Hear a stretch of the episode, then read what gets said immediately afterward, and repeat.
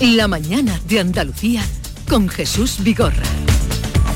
Acaban de dar las 9 de la mañana y el día por delante con Carmen Rodríguez Garzón. Sí, hoy con esa cita destacada en el Palacio de San Telmo, el presidente de la Junta, Juanma Moreno, y el de Galicia, Alberto Núñez Feijóo, ambos del PP, mantienen ese encuentro institucional en el que van a abordar asuntos como la financiación autonómica, una reunión que se enmarca dentro de la ronda de contactos que Juanma Moreno está llevando a cabo con distintos presidentes autonómicos y que se suma a las que ya ha mantenido con el presidente valenciano, con Chimo Puig, con el presidente de la región de Murcia, Fernando López Mira eh, abordó en septiembre, recordamos, esa eh, reforma del actual sistema de financiación autonómica. Hoy sigue el Consejo Europeo en Bruselas. Se va a debatir sobre migraciones, agenda digital, también sobre la evolución de la pandemia.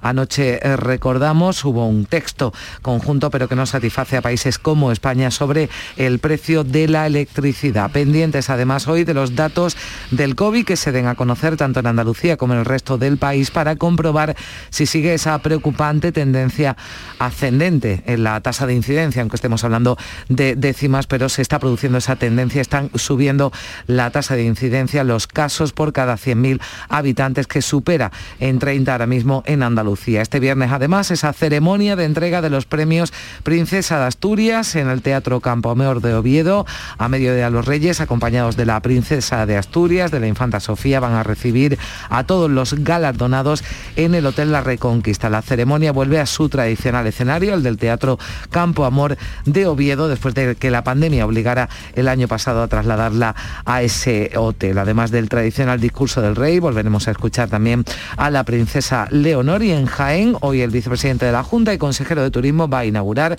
la Feria de Turismo Interior Tierra Adentro en el recinto provincial de ferias y congresos. 9, 2 minutos de la mañana. En un momento entramos en conversación con Ángeles Ferri, portavoz del PSOE en el Parlamento de Andalucía. Tía, ¿has visto el post de estas? A ver. Hashtag escapadita. Hashtag desconexión. Hashtag paseíto en globo. Hola. Han jugado al triplex y les ha tocado. Fijo. Triplex de la 11. Podrás ganar hasta 150 euros por solo 50 céntimos. Hay tres sorteos diarios. Triplex de la 11. No te cambia la vida, pero te cambia el día y el post. 11. Cuando juegas tú, jugamos todos. Juega responsablemente y solo si eres mayor de edad. En el origen está la clave. ¿Quieres volver a lo esencial? Hay un programa de desarrollo rural para ti. La Red Rural Nacional pone a tu disposición ayudas para iniciar tu proyecto vital en el entorno rural. Eres origen. Conecta con el desarrollo rural. Red Rural Nacional, Ministerio de Agricultura, Pesca y Alimentación, Gobierno de España. Hola, soy Nuria Fergo y todos los días me levanto con una sonrisa. Haz tú lo mismo y vuelve a sonreír. Este mes en Vitaldent te ofrecen un 20% de descuento en tu tratamiento de implantología. Llama al 900-101-001 y pide tu cita gratis. En Vitaldent quieren verte sonreír.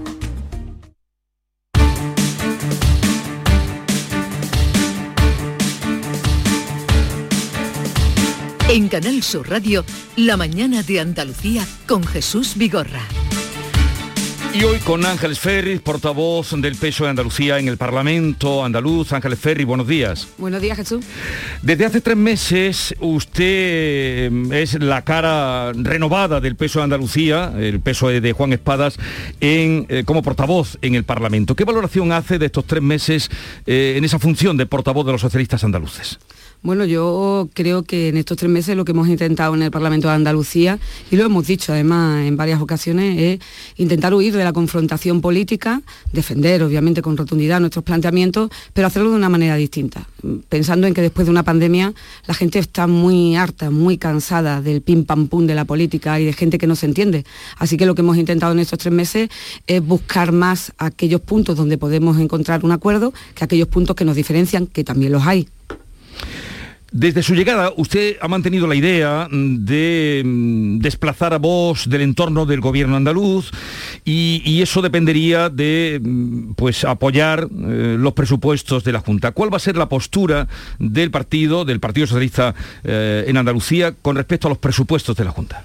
Bueno, yo creo que nuestra postura es bastante evidente. Nosotros lo que le hemos ofrecido al Gobierno es la posibilidad de llegar a un acuerdo con el principal partido de la oposición y en eso estamos. Yo sé que el Gobierno le es difícil eh, arrinconar a Vox, pero los dos no cabemos en la misma ecuación. Es evidente, sobre todo porque todos conocemos también las políticas que ha desarrollado la extrema derecha o las peticiones que ha hecho la extrema derecha en anteriores presupuestos. Hemos puesto encima de la mesa una intención sincera, hemos entregado documentos, hemos dicho cuáles son nuestros ocho ejes sobre los que tiene que girar, que no son ocho ejes que haya elegido el Partido Socialista, sino que son fruto de un proceso de escucha activa que tenemos desde hace meses y que lo que se trata es de llevar lo que quiere Andalucía, lo que necesita Andalucía, lo que está reclamando Andalucía. Y bueno, nos hemos sentado, hasta ahora la verdad es que mm, siempre se ha puesto la pata de la incredulidad en nuestra voluntad de llegar a un acuerdo. Yo ahora creo que la pata de la incredulidad la tiene el gobierno porque no hemos entendido, por ejemplo, que el día 1 de octubre Juan Espada y Juan Manuel Moreno Bonilla se sentaran y han tardado 19 días en sentarnos, ¿no? A hablar. Y tampoco se entiende que una vez que nos hemos sentado, por cierto fue una reunión bastante larga, eh, se nos hable del presupuesto de la Junta de Andalucía, del Gobierno, pero no se nos haga absolutamente ninguna mención a, bueno, a las propuestas que nosotros hemos puesto encima de la mesa. No tiramos la toalla, eh, vamos a seguir insistiéndolo porque lo hemos dicho, es un momento excepcional que requiere de decisiones excepcionales y nosotros estamos dispuestos a estar a la altura de las circunstancias eh, que ahora mismo reclama, necesita y yo creo que es también un ejercicio de responsabilidad en Andalucía. Así que ahí estamos, a ver si somos capaces. Eh, pero usted ha dicho, mm, señora Ferris, que mm, los dos, con referencia a vos, no cabemos en la misma mesa. Vamos, resumiendo lo que usted ha expuesto al principio. ¿Esto qué quiere decir? Que si vos apoyara los presupuestos de la Junta, ustedes no los apoyarían o que si vos los apoya ustedes se abstienen o que si vos los apoya eh, ustedes se van? Mire, es que nosotros no estamos en el tacticismo político de si uno u otro. Nosotros hemos puesto encima de la mesa, además hemos sido bastante claros, hemos puesto encima de la mesa ocho ejes, ocho líneas que a nadie le puede sorprender porque es lo que están demandando ahora mismo en Andalucía. La primera de ellas obviamente era rigor y transparencia y tener los datos del presupuesto que no los teníamos. Pero la segunda es una que además creo que va a entender todo el mundo. Hemos puesto encima de la mesa la necesidad de atender la sanidad pública andaluza, equiparar los salarios de los profesionales sanitarios para evitar esa fuga. Yo creo que no hay falta de médicos, creo que lo que hay es profesionales mal pagados que buscan una dignidad laboral fuera de nuestra tierra y sobre todo reforzar la atención primaria. Hemos puesto encima de la mesa una serie de temas relacionados con la dependencia, con la educación, con, con, la violencia de género, en fin, una serie de temas con el empleo joven y hasta ahora mm, yo creo que Vox no han sido estas sus prioridades. Las prioridades de la extrema derecha han ido más encaminadas a quebrar quizá la convivencia que teníamos en, Andalucía, pidiendo cosas que desde luego no solucionaban nada, pero que formaban parte de esa, de esa, marca que tiene la extrema derecha de generar polémica y de hacernos retroceder. Entonces, nosotros lo que hemos dicho es que tenemos encima de la mesa, con sinceridad, una serie de, de, puntos que, por cierto, el otro día cuando nos reunimos, el día 19, pusimos encima de la mesa con números ya, y lo que estamos esperando es que el Gobierno de la Junta de Andalucía nos diga cuál van a ser de esos puntos las cuestiones que puede asumir, porque entenderá el señor Moreno Bonilla que el peso no le va a dar un cheque en blanco para aprobar los presupuestos. Hombre, somos responsables, pero precisamente parte de esa responsabilidad está en solucionar los temas ahora mismo en Andalucía. Entonces yo creo que el gobierno lo que tiene que hacer es dejar de marear la perdiz, poner encima de la mesa aquellas cosas en las que crea que puede llegar a un acuerdo con el Partido Socialista y Jesús, si consideran que no hay posibilidad de acuerdo, pues que lo digan también cuanto antes, porque es obvio que ellos se sienten más cómodos con Vox. Pero bueno, es que nosotros no somos Vox, no queremos parecernos a Vox y desde luego nuestros planteamientos nunca han sido ni van a ser los de Vox. ¿Y, cómo definiría usted la situación al día de hoy, 22 de octubre, en torno a los presupuestos? A la espera...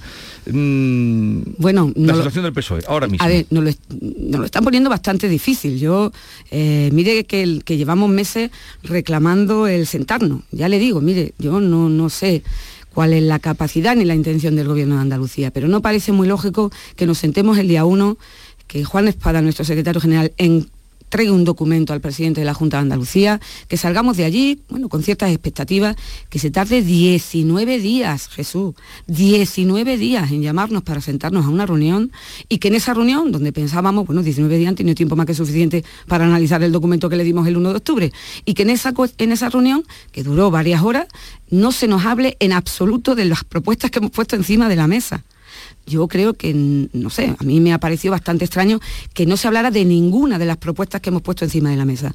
No obstante, no vamos a cejar en el empeño y volvimos a entregar un documento desarrollado donde ya aparecen cifras concretas de lo que estamos pidiendo. Estamos a la espera, el balón está en el tejado del gobierno. Desde luego, mm, casa bastante poco con los plazos que el, el propio gobierno se ha dado, porque nosotros también lo dejamos claro.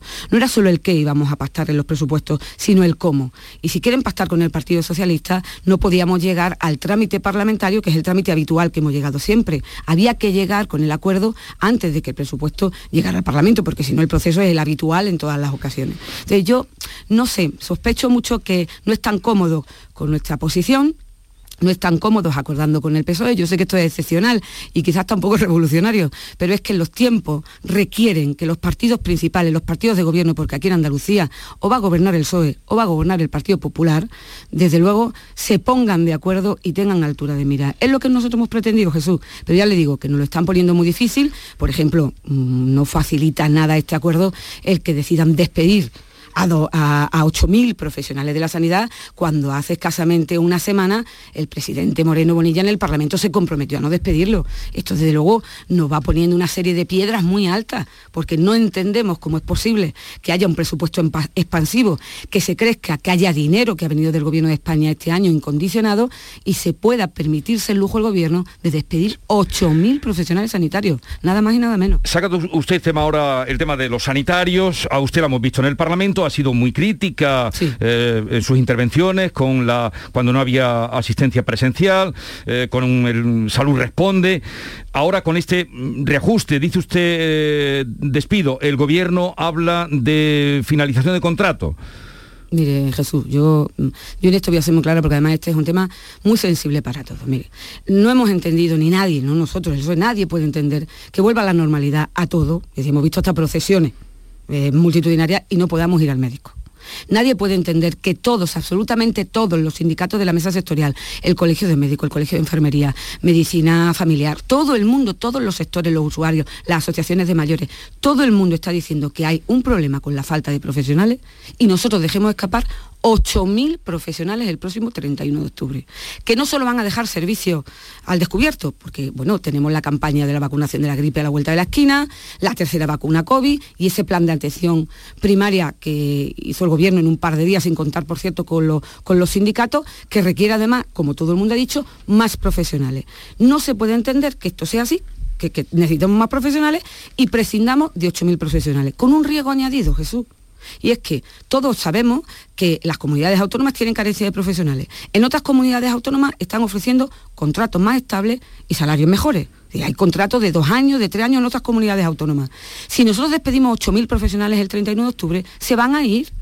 Y cuando digamos de volver a contratarlos, no vamos a tener profesionales a los que contratar. Entonces, a mí esto me parece una sin razón. Y más, a mí me parece muy serio el Parlamento. ¿eh? Yo creo que la palabra en el Parlamento que da, eh, eh, en la casa de todos los andaluces, no se puede decir que no se va a despedir a nadie y que una semana después se despidan a 8.000 profesionales. A mí me parece una barbaridad. Y sobre todo me parece una barbaridad porque hay dinero para seguir contratándolo. Y desde luego me parece la puntilla definitiva a la sanidad pública. Estoy convencida de que no es casual y estoy convencida de la hoja de ruta que tiene este gobierno, que es favorecer la sanidad privada y deteriorar la pública. A ver, una cosa muy concreta, Ángeles Ferri. Este asunto de no renovar los contratos a los 8.000 eh, profesionales sanitarios sería una, por ejemplo, una línea roja por la que ustedes no pasarían de cara a los presupuestos? Hombre, fíjese que nosotros, dentro de esas líneas que hemos puesto, hemos puesto la equiparación de, los, de los profesionales sanitarios, no en un año, somos conscientes de que eso no se puede hacer en un año, hemos puesto la contratación de 2.000 profesionales en atención primaria, que son los profesionales que nos han dicho los, los sindicatos que se necesitan en atención primaria, y desde luego en el Parlamento lo que planteamos encima de la mesa, por, por lo nefasta de las consecuencias que va a tener en nuestro sistema público el no despido. Desde luego eh, no está el Partido Popular por la labor de intentar facilitar un acuerdo, pero más allá de que nosotros tengamos o estemos intentando llegar a un acuerdo, de verdad, el presidente de la Junta de Andalucía no se da cuenta de que la sanidad pública está bajo mínimo, Bueno, claro que sí se da cuenta, es él el que está provocando que esté bajo mínimo, pero de verdad, independientemente del tacticismo político, de si hay un adelanto o no electoral, de verdad, se puede ser tan insensible de entender que está generando una brecha sanitaria entre los que pueden pagarse un seguro médico, por cierto, uno de cada cinco andaluces ya tiene seguro médico, y entre los que no pueden pagárselo, que nada más que tienen una opción que es la desesperación, poniendo en riesgo la salud de mucha gente, yo creo que hay determinadas líneas rojas que no son del PSOE, deberían ser todos los andaluces y de todas las andaluzas, y desde luego deberían ser también las líneas rojas del presidente de la Junta de Andalucía. Bueno, Ángeles Ferri, portavoz del PSOE en el Parlamento de Andalucía, le pregunta Carmen Rodríguez Garzón. Hola, señora Ferri, ¿qué Hola, tal? Carmen. Buenos días. Bueno, a mí me gustaría preguntarle, volviendo, bueno, pues a, yo no sé, decía usted es algo inédito, extraordinario, desde luego, que los eh, dos partidos no solo se sienten para hablar de presupuestos, sino que sigan avanzando ¿no? en ese diálogo y que dejen abierta esa posibilidad para que haya un acuerdo sobre los presupuestos de la Junta para el año que viene. Esto tiene que ver con un cambio de talante en la dirección del PSOE andaluz, lo digo porque el nuevo líder del PSOE, alcalde de Sevilla, Juan Espada, ha llegado a acuerdos en el Ayuntamiento de Sevilla. ¿Se ha trasladado a nivel andaluz ese, ese talante, esa capacidad de diálogo? Bueno, Juan de Espada es una, una persona que todos conocéis además, porque es alcalde de Sevilla, y, en su haber está el haber sacado los presupuestos del Ayuntamiento de Sevilla, intentando acordar con todas las fuerzas políticas. Pero desde luego esto responde sobre todo al momento excepcional en el que estamos, Carmen. Yo creo que no se nos puede eh, olvidar que venimos de una pandemia, que hay sectores que lo han pasado muy mal, gente que ha perdido a mucha gente y que desde luego al menos yo como ciudadana, y creo que se van a sentir muy identificados mucha gente que nos escuché, de verdad, el salvajismo político que hemos visto en la oposición que se está haciendo en España, donde parece que hay determinados partidos más preocupados en vencer a un gobierno que en vencer a un virus y sus consecuencias, no nos sentimos identificados. Y por eso respondo a un momento excepcional. Yo creo que responsabilidad es responder a las demandas de la ciudadanía y es desde luego practicar un tipo de política que yo creo que debe venir para quedarse. No hay mayorías absolutas, eh, vamos, eh, lo sabemos y, esa es la perspectiva que hay. O nos entendemos o la otra opción cuál es, que estemos tirándonos los trastos a la cabeza todo el día. Desde que llegamos hemos puesto encima de la mesa desde el PSOE nuestra voluntad. Lo hemos hecho con la ley del suelo. Y además es que hay cosas en las que podemos llegar a acuerdo y tenemos nuestras diferencias.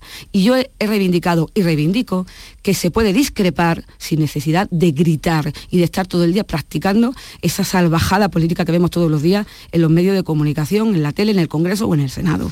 Y lo voy a seguir reivindicando porque creo en esa forma de hacer política. Bueno, usted decía que no se contempla un escenario, desde luego, de mayorías absolutas. Lo vemos en las encuestas. La última, la del Centra, por cierto, le daba bueno, pues un resultado negativo al Partido Socialista, al partido que usted eh, representa. 23,1% de los apoyos, 24-27 escaños. Ahora mismo eh, tienen 33 y obtuvieron un 27,9. Mm, Esto, si la única opción que quedara atendiendo a lo que dicen las encuestas y atendiendo a lo que estamos viendo en otras comunidades, en otros escenarios, en otras elecciones, si la única opción para que el Partido Popular pudiera gobernar con Vox, ¿se plantearían desde el Partido Socialista algún tipo de negociación?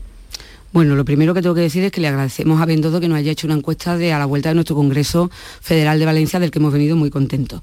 Eh, obviando esa encuesta y los datos de esa encuesta, que hay que desgranar un poquito, eh, donde en la encuesta eh, el 34% de los encuestados se declara de derechas en Andalucía y el 14% de izquierda, lo cual ya es bastante, bastante complicado de, de creer y, valorando que la encuesta tiene un sesgo de derecha, es verdad que, claro, si tiene un sesgo de derecha la encuesta, es obviamente que todos los datos van a ser favorables al Partido Popular. A mí me hubiera gustado que en esa encuesta preguntaran por la sanidad, que no se pregunta. Hubiera sido ideal que preguntaran a los andaluces y a las andaluzas qué opinan del funcionamiento de la sanidad pública, pero no hemos tenido la suerte de que Bendodo opte por, por esa pregunta. En el, en el resto de planteamientos que me hace, mira, yo creo que Macarena Olona eh, llegó a Andalucía y ha dicho claramente lo que quiere. Quiere entrar en el gobierno. Así que aquí hay dos opciones. O un gobierno de derechas con, Macarena Olona de vicepresidenta o un gobierno del, Partido Socialista. Con lo cual los ciudadanos, los andaluces y las andaluzas, cuando llegue el momento tendrán que decidir. Desde luego, como dijo algún, alguien, no recuerdo ahora mismo quién, Macarena Olona tiene al, al presidente de la Junta de Andalucía cogido por los presupuestos también. Y ellos lo saben. Y ellos lo saben. Y nosotros le hemos dado una opción que es acordar con el principal partido de la oposición, que tiene 33 parlamentarios. Ahora, como ustedes comprenderán, para sentarse con el Partido Socialista, cheques en blanco ni uno. Tienen que ceder. Y tienen que ceder precisamente en aquellos temas que han retrocedido con la extrema derecha. En la salud pública, en la dependencia, en los servicios esenciales, en el empleo con especial incidencia en el empleo joven, en la violencia de género, en la memoria democrática. Esas son las, las propuestas del PSOE, tampoco engañamos a nadie, son nuestros sellos de identidad. Y por supuesto en el municipalismo, que también son un sello de identidad y mucho de Juan Espada. Así que esta es la situación la pelota está en el tejado de Juan Manuel Moreno Bonilla. Tiene que decidir con quién quiere entenderse en la política, con Macarena Olona o con Juan Espada. Es muy sencillo. Bueno, una última cosa ya, eh, señora Ferri. Eh, hoy el presidente de la Junta de Andalucía continúa con la ronda de eh, reuniones que mm, inició con presidentes autonómicos, precisamente con el socialista Chimo Puig. Hoy lo hace con Alberto Núñez Feijo para hablar sobre el modelo de financiación autonómica. En la revisión de ese modelo, ¿cuál es la postura del PSOE de Andalucía? La misma de siempre. De hecho, la postura que lleva Juan Manuel Moreno Bonilla es la postura del PSOE, la que aprobamos en el Parlamento a propuesta del Partido Socialista, donde se sumó la derecha in extremis. Por cierto, Ciudadanos ni siquiera llegó a sumarse. La postura del PSOE es la misma de siempre. Diciendo, vamos, coherencia absoluta, hay una financiación y desde luego hay que solucionarlo. Nosotros nos alegramos de que el señor Moreno Bonilla se siente con todos los presidentes autonómicos, aunque creemos que sería mucho más útil que se sentara con Pablo Casado, que es el que tiene la decisión en el Congreso de los Diputados, que es donde se va a ver la financiación autonómica. Lo que pasa es que nos da que no tiene muchas ganas de sentarse con Pablo Casado, seguramente porque Pablo Casado no comparte ese modelo de financiación que sí compartimos los socialistas, porque lo llevamos, como digo, al Parlamento de Andalucía y que parece ser también comparte Juan Manuel Moreno Bonilla. En el transcurso de la conversación usted ha dicho que, mm, o he creído entender, que apoyarán la ley de suelo, la nueva ley de suelo, la lista. No, no he dicho que vamos a apoyar la ley de suelo. Más o menos sí. ¿No? No, he dicho justamente esto que voy a decir. He dicho que cuando llegamos nos sentamos a hablar de la ley del suelo y hemos llegado a acuerdos dentro de la ley del suelo porque hemos podido ver la parte de entendimiento y hay algunas diferencias que todavía no hemos solventado y que seguimos sentados y que estoy convencida de que si hay voluntad por ambas partes vamos a llegar a un acuerdo. Pero quería poner de manifiesto que no hemos tenido ningún problema desde el primer momento en sentarnos a hablar de cualquier tipo de ley, de esta y de otras muchas las que hemos llegado a acuerdo. Ángeles Ferri, portavoz mm, del PSOE Andalucía en el Parlamento, gracias por haber acudido a la mañana de Andalucía. Un saludo. Y, Otro saludo para vosotros. Y hasta la próxima. Adiós. Venga, hasta luego. En Canal Sur Radio, La mañana de Andalucía con Jesús Vigorra. Vete a dormir con una sonrisa, con el show del comandante Lara. El humor más travieso, los invitados más divertidos, las mejores versiones musicales de Calambres. El show del comandante Lara, los domingos en la medianoche después del deporte. Quédate en Canal Sur Radio, la radio de Andalucía.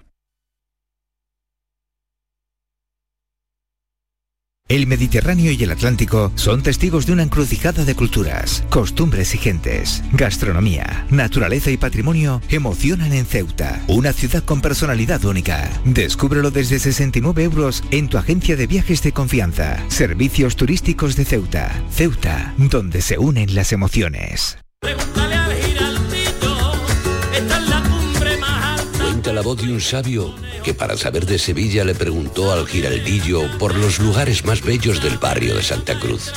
Y este le respondió, con aires de azar, maestranza y catedral, la hostería del Laurel has de visitar, y en ella sus tapas, vinos y demás viandas probar. La Hostería del Laurel. Visítenos en Plaza de los Venerables 5 o a través de nuestra web lahosteriadellaurel.com. Porque si le preguntas al giraldillo, Hostería del Laurel, no te la dejes atrás. Conducir un Kia Niro es pensar en tu libertad. Elegir con qué energía te mueves es pensar en tu futuro. Versiones electrificadas en toda la gama sub de Kia. Desde 12.800 euros hasta el 23 de octubre.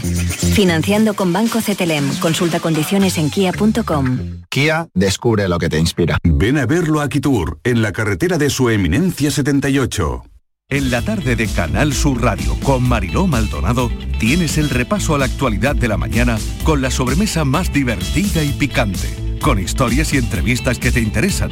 Una radio emocionante y cercana. La tarde de Canal Sur Radio con Mariló Maldonado. De lunes a viernes desde las 3 de la tarde. Quédate en Canal Sur Radio, la radio de Andalucía.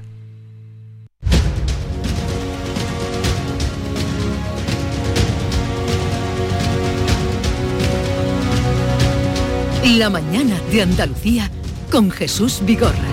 Y con Alfonso Lazo, Antonia Sánchez, Javier Rubio. Por cierto, que cuando hemos estado antes hablando de, estos acuerdos, eh, PP-PSOE, eh, para renovar los órganos, mm, Alfonso, me ha dado tu parecer sobre Ángel Gabilondo, pero una persona a la que hemos tratado todos y la hemos entrevistado en algún momento y en momentos muy duros, Javier, eh, ha sido Teresa, Jiménez Becerril, a Junta. ¿Qué os parece ese nombramiento? Pues me parece que va a ser eh, desde ese puesto, ¿verdad? Que es el puesto de defensor de la ciudadanía, el defensor del pueblo, junto en este caso, pues va a ser la defensa de las víctimas. Bueno, va, a tener las competencias, pero yo creo que puede aportar la defensa de las víctimas de ETA, porque ella, claro, es hermana de Alberto y cuñada de Hacen, que los mató la ETA el 30 de enero del 98 aquí en Sevilla, ignominiosamente, alevosamente, con un disparo eh, por la espalda,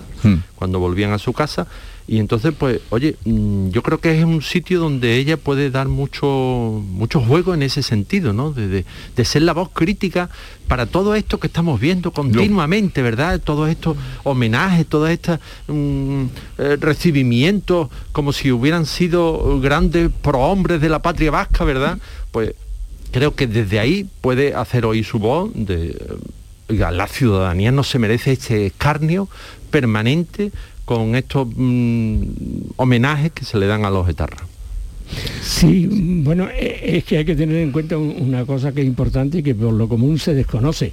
El defensor del pueblo actúa a petición de los ciudadanos y es su, trabajo principal, pero actúa también por decisión propia cuando él eh, se encuentra con que se está cometiendo una injusticia grave por parte de la administración. Aquí, en efecto, pues tanto Gabilondo como Jiménez Becerril, yo creo que son personas muy conscientes de este hecho, de que ellos deben intervenir ¿eh? ante lo que es un silencio maligno y aunque lo que es un silencio malvado, como es la marginación de las víctimas para llegar a acuerdos con criminales. Creo que los dos pueden jugar un papel muy importante. Mm.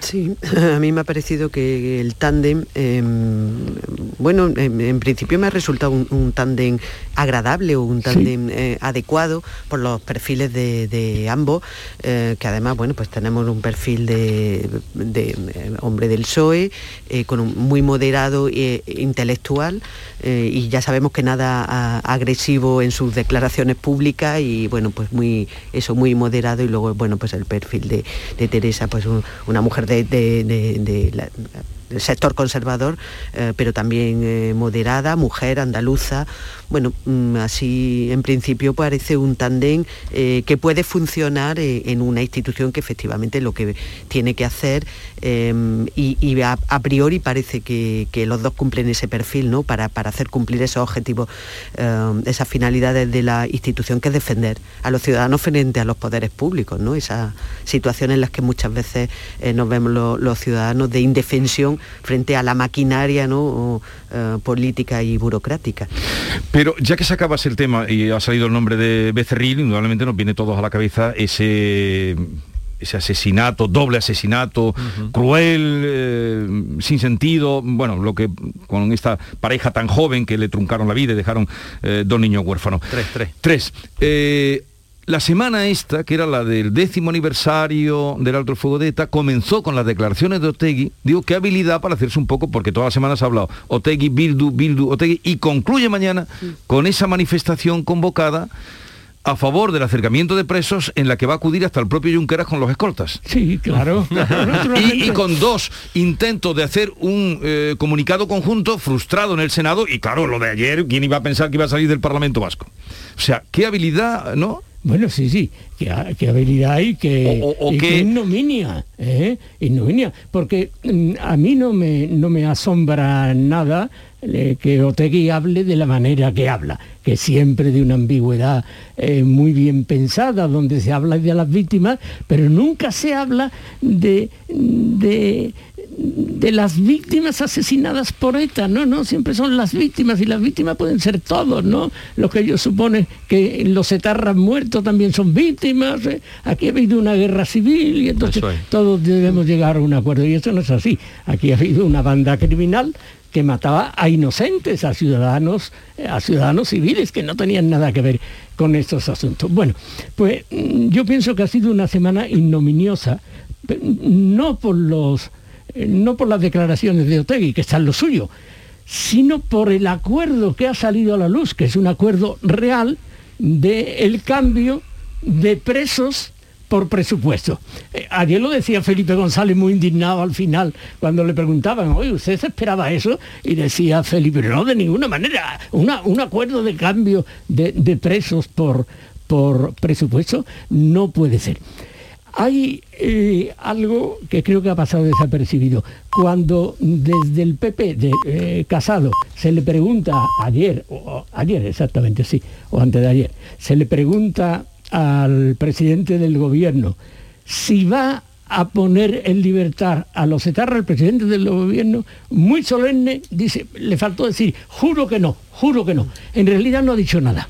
No ha dicho nada por una razón, porque se han trasladado las, las competencias de las cárceles al gobierno vasco, de tal forma que el gobierno vasco, cuando estén todos los presos, que ya prácticamente están, falta uno o dos, todos los presos de ETA que estaban mm, dispersos por España, el gobierno vasco los irá poniendo en libertad mm, de acuerdo pues con, con ese pacto al, que se había llegado. Esto me parece ignominioso. Eh, Pedro Sánchez no va a romper su palabra, él no va a intervenir, sencillamente, bueno, da las competencias al gobierno vasco y el gobierno vasco pone en libertad, no todos de golpe, no todos de golpe. El propio Tegui ha hablado de un plazo. Durante seis años seguiremos apoyando a Sánchez hasta que culmine la liberación de todos los judaris.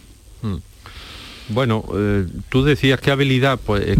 ¿Cómo va a terminar? Que va a ser con esa manifestación mañana. Sí, no, no, pero tú dices, ¿qué, habilidad para tiene para marcar la agenda? Claro. Es que eso es lo que hacía ETA durante los años duros del terrorismo. Todos, ¿os acordáis? Todos los lunes por la mañana, vamos, todos los lunes, sí, una exageración. Muchos lunes. Muchos lunes por la mañana, a las ocho y media de la mañana, era el atentado de ETA. Y ya estaba toda la semana marcada por esa por esa mm, eh, crimen verdad atroz contra el mm, que le eh, hubieran puesto ellos en la diana.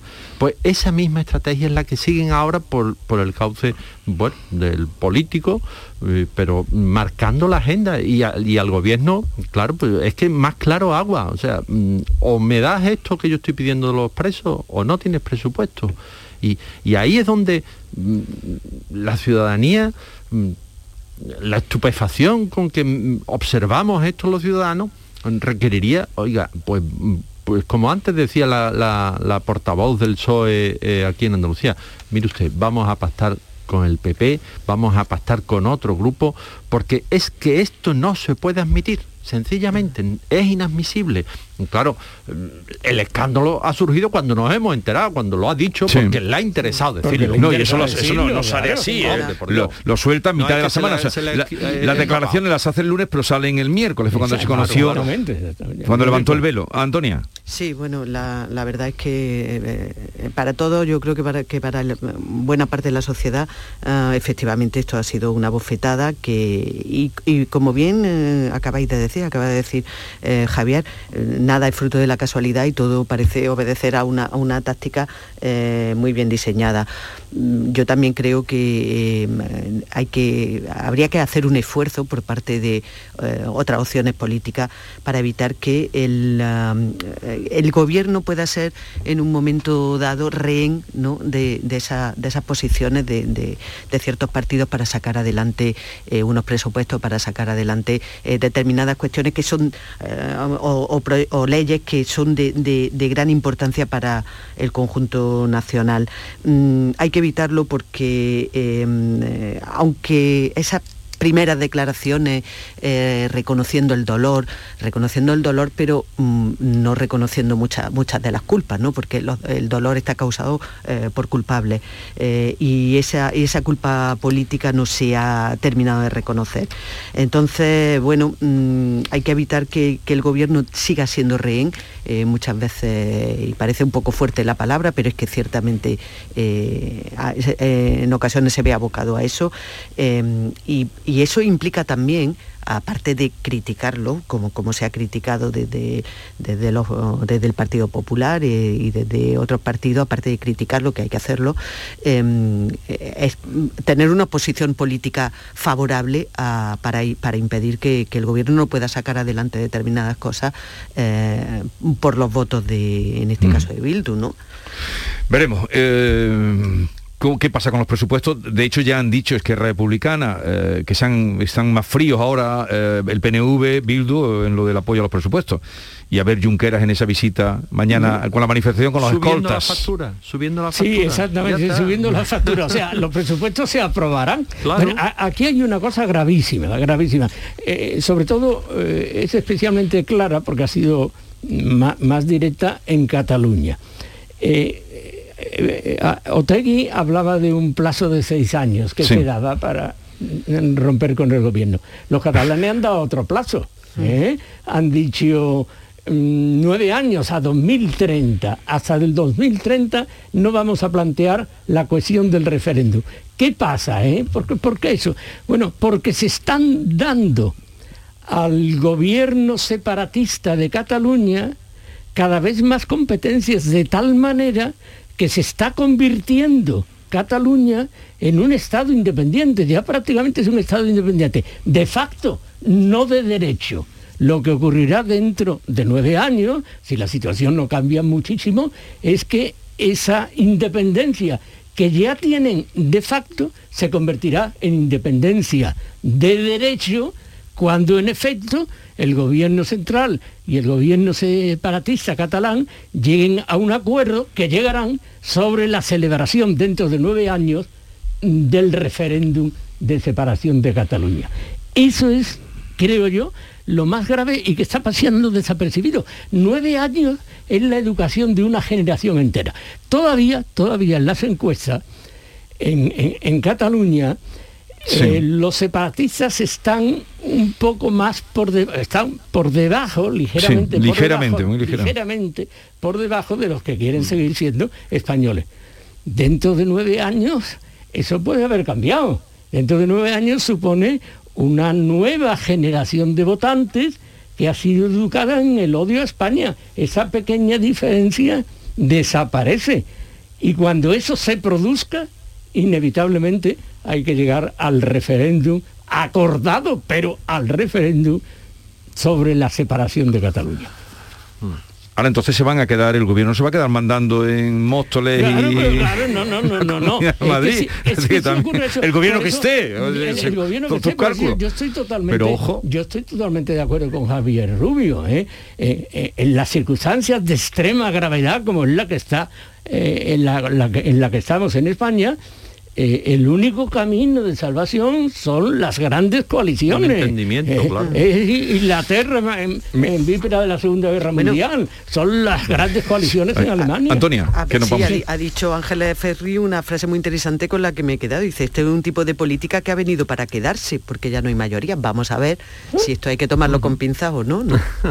bueno, la frase ha venido para quedarse no me gusta. Pero en general, pues se repite mucho, ¿no? Alfonso, tú que eres tan cuidado con el lenguaje. no, con el lenguaje. ha venido para que hay muchas más, ¿no? El final del túnel. Eh, eh, hay muchas, hay muchas de ese tipo. Todas esas. Eh, pero en fin, frente a eso, un ejemplo. Villanueva de la Serena, un gran pueblo se quiere unir con Don Benito. Pero Ah. sí, hombre. Sí, sí, sí, esto, claro, esto, claro, es verdad, yo cuando lo oí ayer, eh, están a cuatro minutos separados. Dos pueblos, los más grandes, se convierten en la tercera ciudad de Extremadura.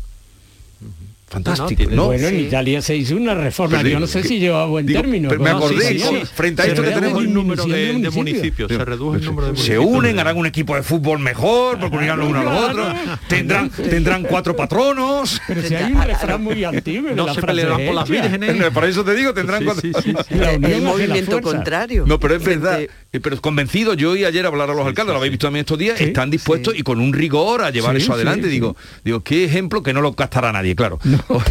bueno, vosotros sí, porque sois gente lista. A Antonia Sánchez, Alfonso Lazo y Javier Rubio, que tengáis un buen fin de semana. Muchas gracias. Y nada, hasta la próxima. Hasta la próxima. 9.39 minutos de la mañana, en un momento nos vamos a asomar a una gasolinera porque queremos comprobar in situ si de verdad en Málaga, como se dice, se está pagando la gasolina más cara de toda Andalucía. Y vamos a ir allá a comprobarlo.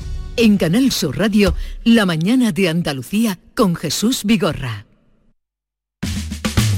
El secreto de un buen día, cocina rica en compañía, momentos nomen. Hay momentos para siempre, todos juntos, buen ambiente, momentos nomen. Momentos nomen, nomen. En el origen está la clave. ¿Quieres volver a lo esencial? Hay un programa de desarrollo rural para ti. Para ti, que quieres emprender un camino cerca de la tierra. Estos programas te ofrecen la oportunidad que estabas buscando. La Red Rural Nacional pone a tu disposición ayudas para iniciar tu proyecto vital en el entorno rural. Eres origen. Conecta con el desarrollo rural. Red Rural Nacional, Ministerio de Agricultura, Pesca y Alimentación, Gobierno de España.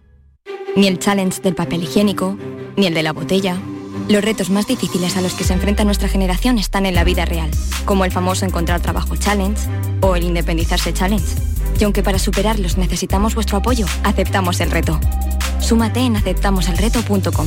FAD 916 15 15.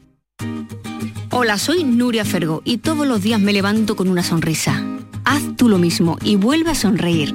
Este mes en Vitaldent te ofrecen un 20% de descuento en tu tratamiento de implantología.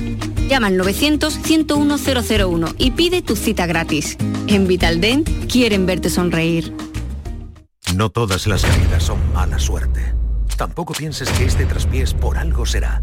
Planificar los trabajos en altura es la mejor medida de seguridad. Algunos golpes de la vida se pueden evitar. Si subes seguro, seguro que bajas. Instituto Andaluz de Prevención de Riesgos Laborales. Consejería de Empleo, Formación y Trabajo Autónomo. Junta de Andalucía. Escúchame, Yuyu, ¿este fin de semana qué va a hacer? ¿Ya te quiere venir conmigo, no, Luis? Hombre, dímelo. Pues mira, lo que quiero hacer es una paella con la familia, con los amigos. Por supuesto, con el mejor arroz, el arroz nomen. Tú sí que sabes, Yuyu.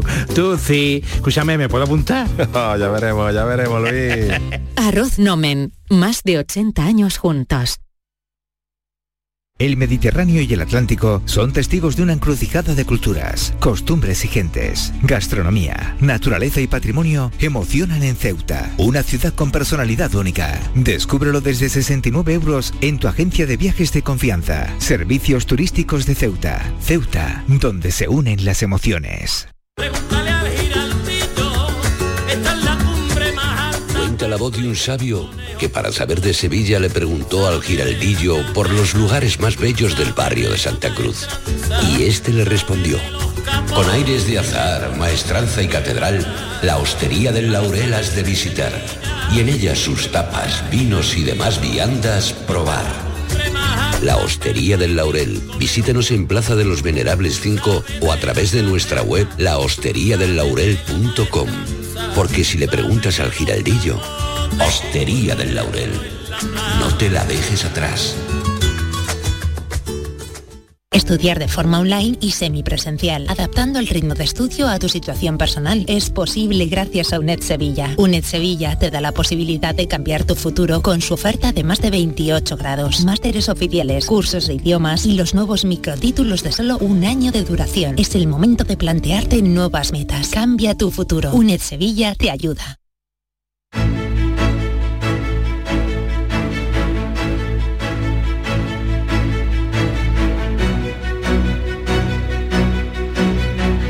Comprobar lo que les decía, cómo está el precio de la gasolina en una estación de servicio de Málaga, porque nos decían que allí se estaba pagando la gasolina más cara. Una compañera me decía que incluso había pagado a 1,59.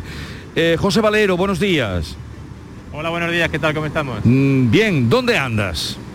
Pues mira, nos encontramos en una gasolinera de eh, Málaga, en Villarrosa, en el polígono Villarrosa, donde podemos ver cómo la gasolina por diésel, por ejemplo, se encuentra a 1,43 y la gasolina super, la 95 octavos, a 1,53, 1,57. Enfrente otra con precios bastante similares, precios que han subido pues por el incremento del precio del barril además Málaga tiene tradicionalmente la gasolina más cara que en otros sitios, pero los responsables de las asociaciones de estaciones de servicio matizan que es una tendencia, que hace tiempo, que tiene más que ver con el nivel de vida, pues en las capitales de provincia está la gasolina más cara que en las localidades de la provincia, por ejemplo, es decir, en Bilbao, Barcelona o Madrid, el precio incluso es superior al de Málaga y hay poca diferencia, por ejemplo, con Sevilla. Otra razón, como apunta el presidente de la Asociación de Gasolineras Libres de Málaga, también es que hay menos sitios donde ubicarse y las grandes marcas copan los lugares y en consecuencia los precios al haber menos estaciones de bajo precio o low cost. Además en Málaga hay más turismo, más movilidad y por tanto más demanda. Estas son las causas objetivas, pero vamos a ver cómo lo viven día a día los ciudadanos. Por ejemplo, Sergio Fernández, que está asista de aquí de Málaga. Buenos días. Buenos días. ¿Cómo les afecta a ustedes esta subida, este incremento notable del precio de la gasolina? Bueno, por la subida que, por ejemplo, que si antes costaba el combustible a 1,20, la pista está, y ahora está a 1,50, pues si al cabo del mes tenemos que mm, repostar el tanque 10 veces, pues al mes son 200 euros más, 20 no más el tanque. Eh, ¿Y ustedes esto lo repercuten sobre los ciudadanos o todavía no? Todavía nosotros tenemos la tarifa de hace 7 años, sin subir la tarifa, y nos lo suben los gastos, pero no los beneficios. Entonces, mm, esto va a muy mal camino. ¿Ustedes eligen la gasolinera en la que ir para precios más baratos? En definitiva varía una gasolinera a otra, varía muy poco. Normalmente la que te pilla de camino. Y ustedes, por ejemplo, en Málaga, usted que se mueve mucho por la ciudad, por la provincia, por otras provincias, ¿notan que aquí está la gasolina más cara? Sí, sí, en Cádiz está más barata, en Cádiz, incluso en Sevilla está más barata que en Málaga, seguro. Varíamos 4 o 5 céntimos el, litro, seguro. Muy bien, pues muchísimas gracias, Sergio. Pues además, fíjense también que, por ejemplo, los responsables de estas asociaciones de gasolineras, estaciones de servicio, nos comentan que Granada es la ciudad más barata de Andalucía pero mira Jesús, y ahora está cara la gasolina, Luis Calero, vicepresidente de la Asociación Provincial de Estaciones de Servicio de Málaga, estima que ellos están tomando medidas para contener los precios y que en un futuro puede ser mucho, pero mucho mayores estos precios. Vamos a escucharlo. El mercado futuro prevé todavía que se duplique el precio del barril, que ahora creo que anda por los 85 dólares de euros por barril, pero los futuros están viendo que puede llegar hasta los 165, 170. Con el precio que tenemos de barril, la gasolina no está tan cara como debiera, porque estamos eh, conteniendo el precio a costa de nuestro beneficio, primero porque entendemos la situación actual que vive el país, y segundo porque estamos a punto de cerrar el año y la inflación se resiente mucho con el precio de la gasolina.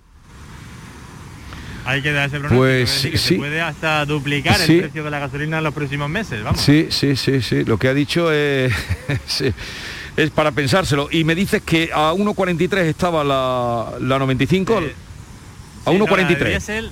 la de diésel y 1.53 la de 95 está, más o menos 1.57 y 1.57 según ya la calidad que, que, le eches a la gasolina eh, sí, sí, sí. al coche efectivamente el tipo, el tipo, de gasolina que eches vale vale vale eh, que tengas un buen fin de semana José. Igualmente. Venga hasta luego. Pues ya saben 1.43 el diésel 1.53 la de 95 están octanos y 1.57 la super. Eh, a ver, algún oyente que esté por abajo o por arriba de estos precios, si no lo quieren dejar, alguno que haya puesto gasolina esta mañana. De Málaga tenemos ya esta referencia, a ver en Granada, a ver en Jaén, a ver en Huelva, pero no, no me cuenten más cosas, sino yo he puesto esta mañana la gasolina a tanto. Me llaman, me dejan ahí el mensajito a 670, 940, 200 y lo iremos así, eh, iremos haciendo, un, registrando un mapa de Andalucía. 670, 940, 200 nos dicen, si han puesto gasolina esta mañana, yo la he puesto a tanto en tal sitio. No hace falta que digan la gasolinera, sino, que digan, que digan simplemente pues eh, en, Huelva o en el pueblo que la han puesto. ¿Vale? Venga, 670, 940, 200. Este es el mejor rastreo que podemos hacer en la radio y ustedes van a colaborar.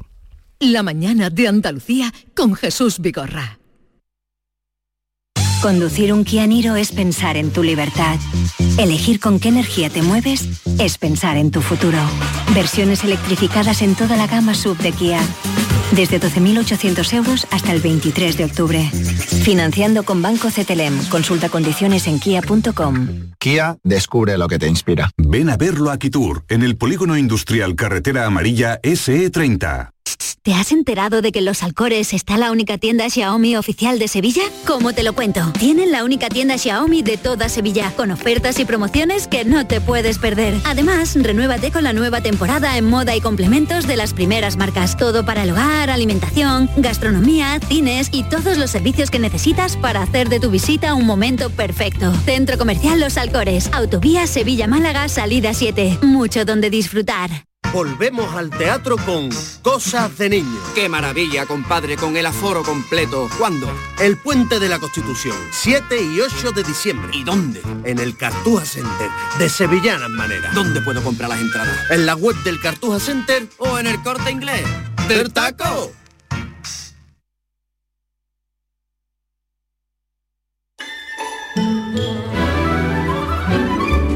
Esta es La Mañana de Andalucía con Jesús Vigorra, Canal Sur Radio. A ver, una aclaración. No llamen a este teléfono mm, nada más que para dejar, este que doy es el teléfono de comunicado WhatsApp, 679 40 200, no eh, mensajes directos, ¿eh? no mm, síntesis, síntesis. ¿A cuánto has puesto tú la gasolina esta mañana, Maite? Yo no he puesto gasolina esta mañana, me han llenado... A mí me gusta mucho trabajo echar gasolina, no sé qué me pasa, siempre apuro y el que viene detrás es el que echa. Pero bueno... ¿El que te la pone? El que me... Sí, Eso es un poco cara dura, Un poco ¿eh? cara dura, lo sé. Entonces, a mí lo que me pasa es que, claro, yo siempre le echo 30 euros de gasolina y cada vez me dura menos, ese es el problema. sí. Pero no... Yolanda Garrido, buenos días. Hola, buenos días. A mí tampoco me gusta me poner gasolina, eso me pone, me pone siempre, me- no me gusta nada. Apuro mucho a, a veces me da miedo y digo, un día me voy a quedar sin gasolina en, en plena autovía y verás tú. Yo siempre lleno y cuando tengo un cuarto de depósito, eh, lleno ya. Pero tú es que eres Nunca en mi vida me quedaré sin Tú es que eres perfecta, gasolina. Yolanda. Eres, eres No, la no persona más perfecta. ¿Tú te has quedado ordenada alguna vez sin ordenada. gasolina en carretera? No, pero pero estoy a punto. Un Bueno, día de esto me va a pasar seguro. A ver, ¿qué dicen Seguro. los oyentes? Venga. Buenos días, Vigorra y compañía. Desde Sevilla, soy Antonio. Yo la he echado esta mañana en una gasolinera que se llama Vallenoil, la gasolina a 1,44, cuando en la Self estaba a 1,56,70. Gracias. 1,44 frente a 56 1,56. con- casi 1,57. Bueno, iremos dándole salida a los mensajes del oyente. Ya ven que, bueno, 1,44 pues son 10 céntimos menos que, por ejemplo, lo que estaba en Málaga.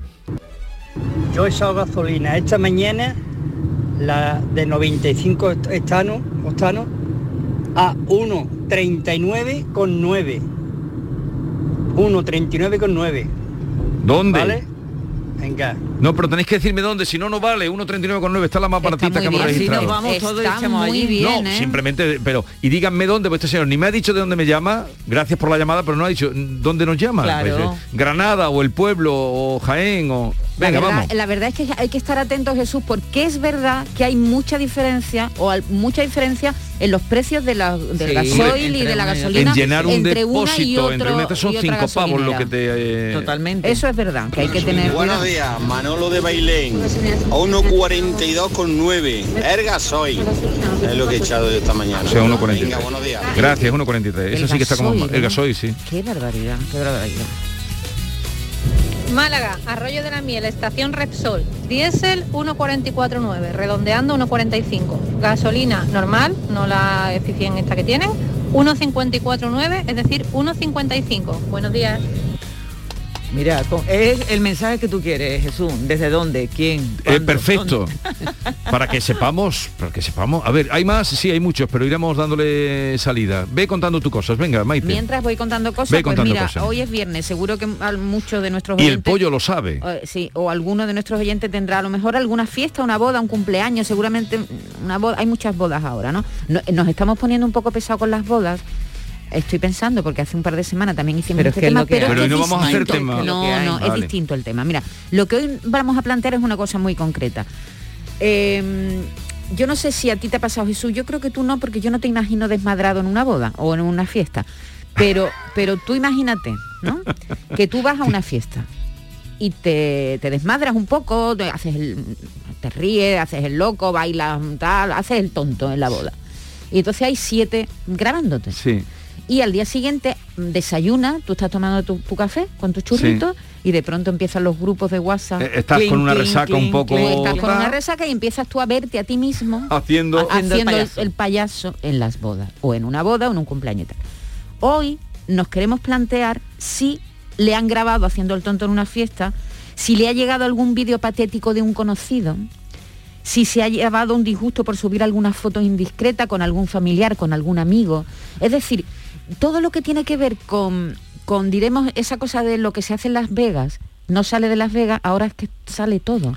Porque ahora cualquier tontuna que se haga se puede hacer incluso viral. Inmediatamente, No, no, además se la cuelgan sí, inmediatamente. mientras más burro sea, más viral. Exactamente, Sí, sí. entonces O- habría que tener como un si a- código de conducta. No, la- la... única conducta es dejar los teléfonos a la entrada. Sí, tú sabes que hay eh, algunos eh, novios que, por ejemplo, en la requieren, sí. ceremonia Sí, sí. prohíben que se hagan fotos. Porque es que muchas veces incluso molestan al fotógrafo oficial. Al que fotógrafo, al cura, a los novios, a los padrinos. Exactamente, todo el mundo con la obsesión de hacer fotos, de hacer vídeos, de luego subirlos a las redes. Y además le hemos dicho a Jesús Acevedo, que es abogado y además mm, eh, colaborador nuestro de esta casa y experto en estos asuntos, que, que nos diga, que nos hable de los límites que puede tener esto de los vídeos, subir a las redes, en fin, de todo esto hablaremos luego a las Y las 10 de la mañana. Eso a partir si de las ti- 10. Si Eh, tienen alguna experiencia, pues ya nos la pueden dejar en el 679 40 200 además de la gasolina. Vale, eh, venga, seguimos escuchando precios de la gasolina. Jesús, no te he dicho dónde llegamos. Buenos días, Jesús y compañía. Pues precisamente hoy estoy llenando yo porque yo soy autónomo, me lo echan el gasoil en mi casa. Yo tengo un contenedor de 3.000 litros y lo voy llenando según me va. Y me lo han llenado hoy a 1,25,5. 1,25,5. En el surtidor está sobre 1,38, 1,38 por ahí. Gasoil. Pero claro, tiene un concierto. sí, tiene un. Por tener, por Y coger grandes cantidades. Sí, claro, sí. claro. Buenos días, Álvaro desde Málaga. Esta mañana en la gasolinera, en una gasolinera loco, a 1.25 el gasoil. A 1,25 Pues, el sí, gasoil cuando son, en, en eh, algunos eh, lugares estamos viendo que se acerca al 1,40 y a veces la supera. En, el, en la gasolinera de referencia, la que ha ido José Valero, el gasoil estaba a 1,43. Luego nos ha llamado una señora, eh, también en Málaga, de gasolinera Resol a 1,45, bueno, 1,44,9.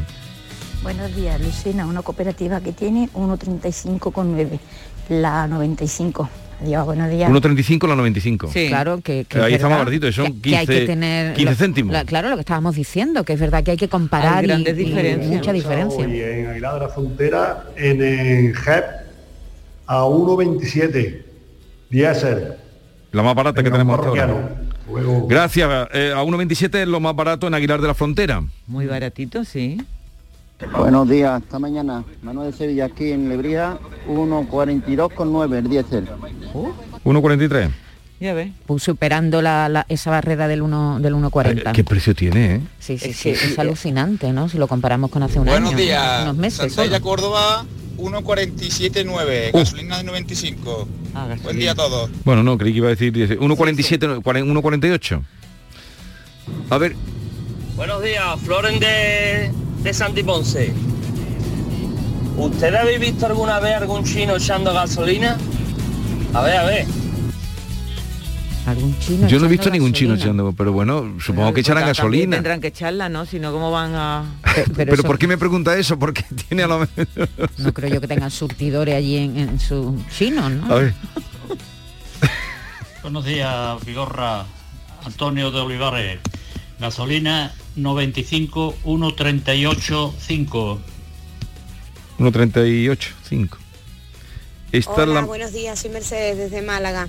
Mira, en la gasolinera Plenol a 1.31,7 está, la acabo de ver en este momento. El diésel. 1,31. Este es el más barato que registramos.